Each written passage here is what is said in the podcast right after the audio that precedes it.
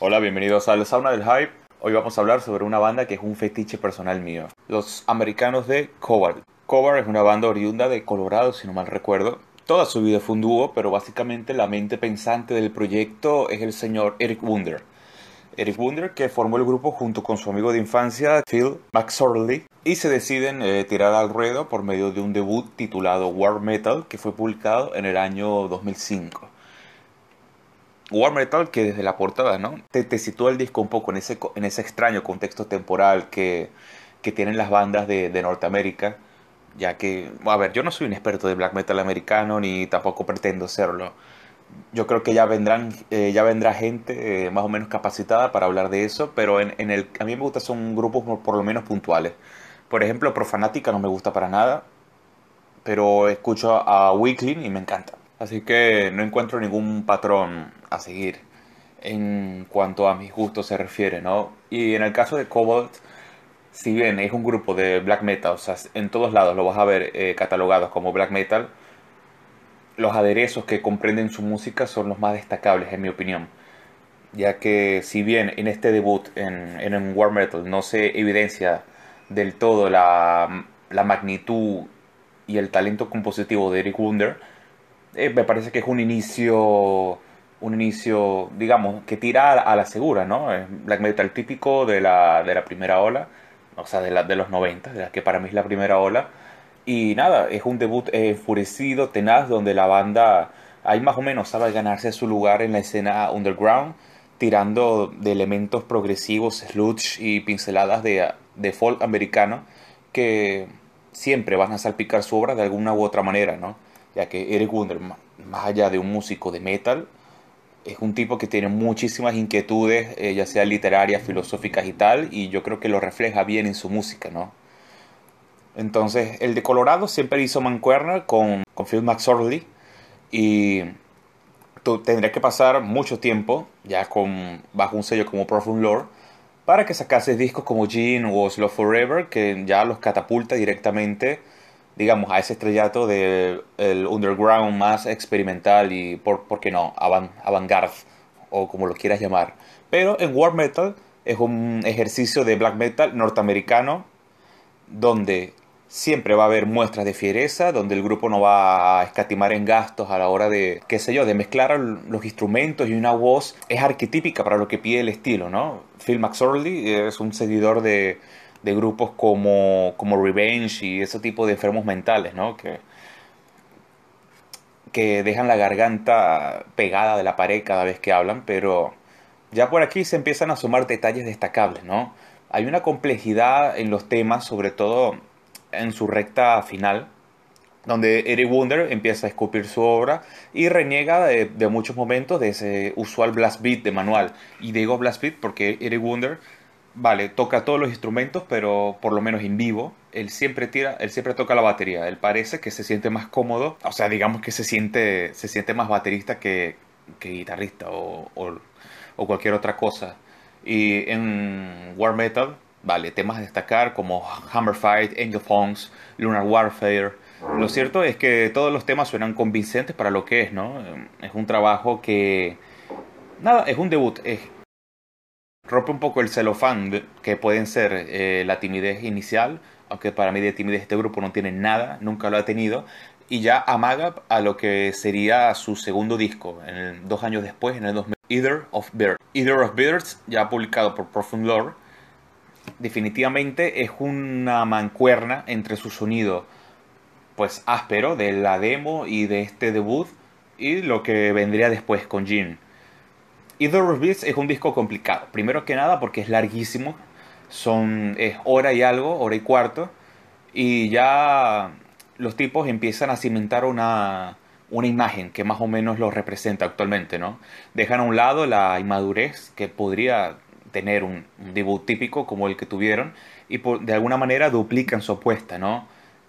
Destruyen un poco los parámetros de lo que, de lo que tenían en mente y nos estructuran un disco eh, dinámico, un disco sensacional donde la pareja de Wonder y McSorley y se despachan, ¿no? Un disco hercúleo, un disco monumental, un disco con pasajes, eh, muchos pasajes atmosféricos, pero construido a base de distorsión, Hay mucho minutaje gratuito, y mucho. Este es un disco que quizás si durase media hora menos sería sensacional. Pero es un grupo que no, te, no nunca tuvo miedo a, experimentar ni a buscar eh, cosas ajenas al estilo, cosas ajenas al black metal, ¿no? Así que es un tema, es un disco, este Either Beast, que desde su portada te dice, ¿no? Que estamos ante algo, ante algo oscuro, ante algo que nada más con leer eh, los títulos de las canciones, como eh, Ulcers, Witherers, Invisible Sun, Androids, Anthomos and Nihilist, eh, When Serpents Return, que quizás uno de mis temas favoritos, junto con el ya citado Invisible Sun. Pues nada, pues este es un disco que derrocha pasión por donde se lo mire, ¿no? Los músicos ya demuestran que ya demuestra que mean un poco en un recipiente, en un recipiente aparte al de sus coterráneos y eh, Beers es un disco estruendoso, es una colisión entre fuerzas de la naturaleza y es la antesala perfecta para, para Jean. Pero antes de llegar al disco de, de Ernest Hemingway, que, o sea, el disco que tiene como una foto de Ernest Hemingway como portada, pues nada, hay que destacar más que todo ese, esa influencia externa al black metal, como puede ser el sludge, como puede ser de a ratos el folk que ya cité, ¿no? Con temas instrumentales de hecho, hay tres temas que son totalmente instrumentales, la mayoría dibujadas a punta de guitarra desnuda, como Ritual Use of Fire, eh, parte 1, 2 y 3. Nada, todas estas son cosas que más o menos marcan un punto, un punto a seguir en la discografía del grupo y ya en el 2009 con, con Jean, con esa portada impactante de Ernest Hemingway investido de soldado o de lo que fuese, ya que en la Primera Guerra Mundial le prestó servicio y entonces la historia de Cobalt ya con este disco se empieza a torcer para bien, ¿no? Este será el último trabajo que grabaría Phil McSorley porque por lo que sea el tipo, no me acuerdo qué fue lo que pasó, publicó algo extraño en Facebook o, o tiene, no sé, el punto es que lo expulsaron y tal, y, pero antes de ello, por lo menos al muchacho, ¿no? Le dio tiempo de, de grabar el que para muchos el mejor disco de Jim de su carrera y quizás el más popular o la referencia más evidente cuando tú te encuentras el grupo por primera vez. Eh, de hecho, yo cuando conocí al, grupo en el 2000, hace mucho tiempo ya, fue por medio de una publicación de, la, de una revista, creo que era la, la Decibel, que hizo un top de 100 discos, los mejores 100 discos de la historia del black metal y tal. Que como ya dije anteriormente, todas esas listas son mierda, pero lo único que sirven son para conocer bandas y fueron muchísimas las bandas que yo pude sacar de ahí. Y Cobalt fue una de ellas, ¿no? Entonces el disco que esa revista destacaba era precisamente Jean. Y yo creo que no hay mejor manera para, dar para darle el puntapié inicial a la obra del grupo que, que con este trabajo, ¿no? Que si bien yo creo que no llega a la hora, si no mal recuerdo, son 10 temas que alternan un poco entre ese sonido experimental y de sludge de temas como Jean, como, como Dry Body, aunque Dry Body es más un medio tiempo en plan ritualista y... O sea, son cosas que ya se escuchaban en el anterior Either Beers, pero que aquí como que lo, lo sobredimensionan para bien, ¿no? Y nada, pues yo creo que el, el gran punto a seguir en este trabajo, sobre todo en, el, en la labor en las guitarras y en la batería, es sensacional. Las guitarritas se la, las guitarras se doblan constantemente, hay riffs, hay arpegios, algún que otro solo, la, la tonalidad que el tipo usa en las guitarras es de a ratos casi calcada a la de Adam Jones de, de Tool y de a ratos, ¿no? El disco parece que cae en un metal progresivo con el que se le suele asociar a los, a los de California. Pero para mí eh, Cobalt logra algo muy complicado actualmente, que es eh, cimentar un sonido propio, ¿no? El control de los tiempos, de las texturas, de los ritmos. Eh, para mí todo es sensacional en este trabajo. El dominio que ejerce sobre los instrumentos Eric Wunder es que para mí definitivamente el tipo es que come aparte, ¿no? Hay temas como, como Twat con un aleteo final sensacional o, o Stomach, nada, pues A Clean Wet Light Place, eh, la homónima Jean, todas con riffs eh, entrecortados, eh, muchos cambios de ritmo. Es una experiencia, eh, nada, pues que vale la pena, sobre todo porque es un disco que no suena más allá a las comparaciones de con Tool que hice recientemente. Este es un grupo que no suena, o sea, tú no encuentras muchas referencias a, a Cobalt en la escena contemporánea. Y yo creo que eso, por un lado, es bueno, es que tampoco ellos se preocupan mucho, ¿no? Por darse a conocer, ya que es un grupo que no tocó, no ha tocado mucho en vivo. Yo creo que no sería hasta este disco que ellos se dignaron más o menos a tocar en vivo, ¿no? Pero yo creo que no encontrar muchas referencias en el mainstream de black metal sobre Cobalt, de un lado, para mí ayuda, ¿no? Es que él parece que la música del grupo eh, sigue siendo un poco inaccesible sobre todo si estás de paso por el, como yo siempre digo, sobre todo si estás de paso por lo que es el subgénero, y te abre una puerta, ¿no? Te abre una puerta a una propuesta que todavía es pristina. Y continúa siendo pristina, ya que este disco salió en 2009 y sería en el 2016, ya un montón de años después, ya con Phil McSorley fuera del grupo, en el que Eric Wunder recluta al amigo eh, Charlie Fell. Charlie Fell, que también es el vocalista de Lord Mantis, y también ha, cantado con Abigail Williams o Natch Mistium. El punto es que con este Slow Forever, si bien Either of Beatles se puede considerar ya como la como el comienzo de esta especie de, trilogía y Jean es como el perfeccionamiento del sonido.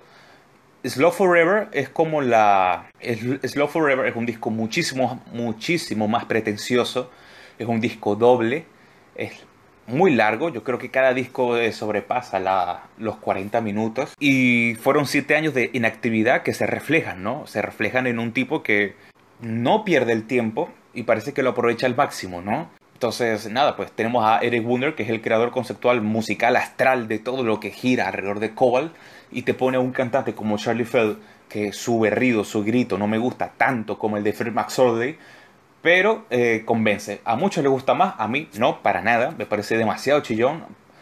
Pero se amolda lo que pide la música, yo creo que sí. Hay temas como Final Will, como Ruiner, como Bestial Whip, como eh, Animal Law.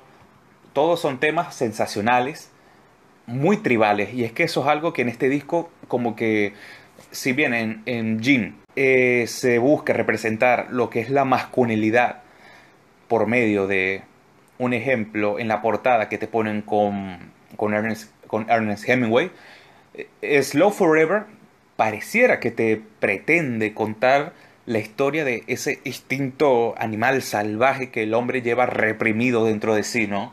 Todas las canciones hablan más o menos sobre liberar esta, esta bestia, sobre liberar eh, los instintos básicos del hombre. Y el disco comienza de manera apaciguada, termina de manera apaciguada, pero en el medio hay momentos inquietantes, hay guitarras sollozantes, hay momentos ceremoniales, todo hay, también hay mucha cólera. Todos los temas parece que se transforman dentro de sí y logran conseguir una línea entre todos, es todo muy conceptual, es todo muy genial. Los detalles que se manejan en este trabajo son de una calidad suprema y las composiciones continúan bailando alrededor de un, de un concepto oscuro y, y, por qué no decirlo, original. Y yo creo que eso es lo que más me gusta de Cobalt. Yo creo que esa es la respuesta que yo estaba buscando cuando empecé a grabar esto, porque lo empecé a grabar porque sí, porque me nació. Porque nada, porque Cobalt me gusta mucho y me gustan mucho porque yo encuentro en ellos cierta originalidad dentro de lo que cabe, ¿no? Que para los tiempos que corren tampoco es que sobra mucho y cuando lo encuentras, pues bienvenido sea. Eh, Cobalt se vuelve a alzar después de siete años sin hacer nada con un discazo sensacional que forja una discografía, en mi opinión, muy complicada de escuchar, en mi opinión, con momentos exuberantes y con momentos de muchísimo relleno, pero yo creo que la, maestría de Eric Wunder eh, no se puede negar, no se puede negar y me parece que es un músico sensacional que en cualquiera de sus proyectos eh, merece la pena escuchar. Y siendo Cobalt el más, eh, digamos, el que más ha triunfado de todos ellos, pues aquí estamos haciéndole un pequeño homenaje, ¿no? es una discografía con mucha variedad, es una discografía mortífera y sobre todo sólida, creo yo. Es un material para mí indispensable si te gusta el black metal de corte más original, de corte más arriesgado, progresivo, avant como lo quieras llamar. Todos los discos de Cobalt son recomendadísimos. ¿Cuál es el mejor? Para mí es Jean. ¿Cuál es mi favorito? Hoy por hoy es Either Birds. Así que un saludo.